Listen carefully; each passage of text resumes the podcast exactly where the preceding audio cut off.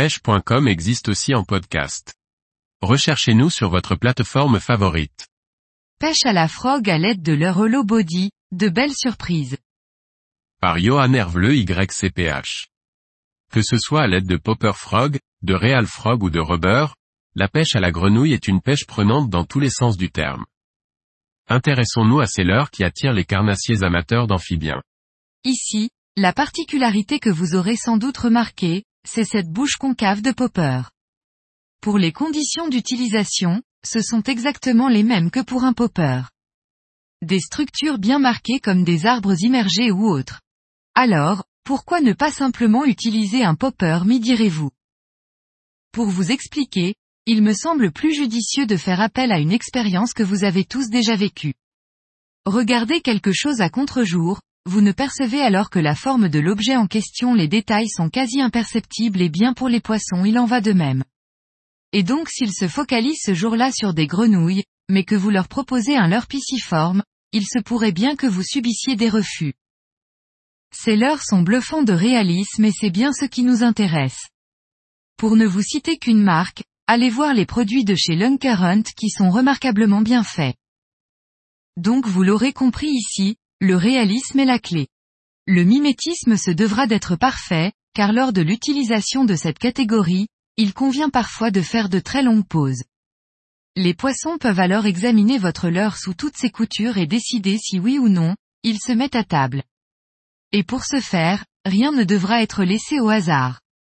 Pas d'agrafe, un nœud de raccord propre, et ici attention à l'utilisation de la tresse, évitez les roses, jaunes et autres couleurs fluo.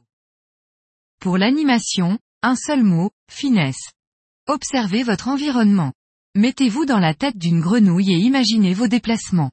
Léger twitch, traction longue, récupération très lente au moulinet, accélération et bien sûr des pauses, plus ou moins longues selon l'activité.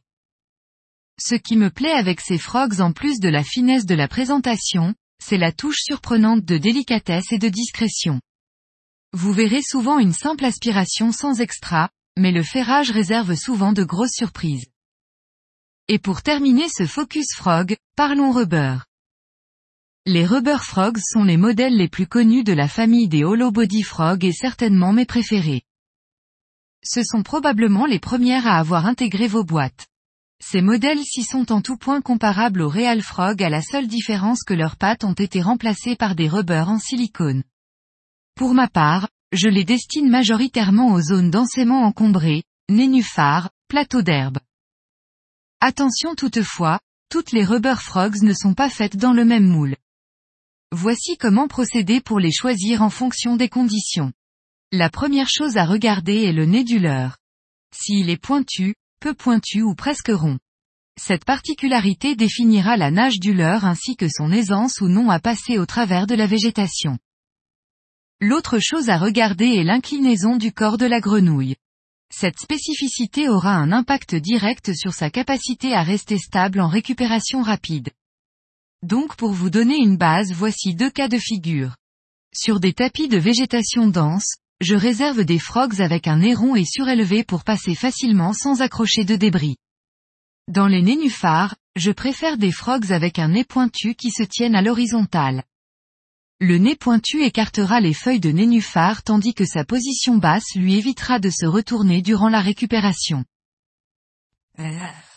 Pour ce qui est des méthodes de récupération, sur des herbiers épais, je vous recommande un linéaire lent sans pause.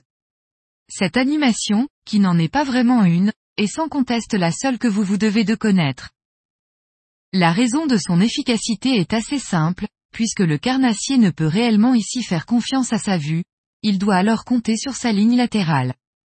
C'est là que le déplacement lent et continu de notre leurre lui donne l'avantage puisqu'il peut ainsi anticiper la trajectoire de sa proie et se positionner pour l'intercepter. Méfiez-vous dès lors que votre leurre descendra d'un nénuphar ou arrivera dans une trouée au milieu de l'herbier, car c'est souvent ici que la touche arrive.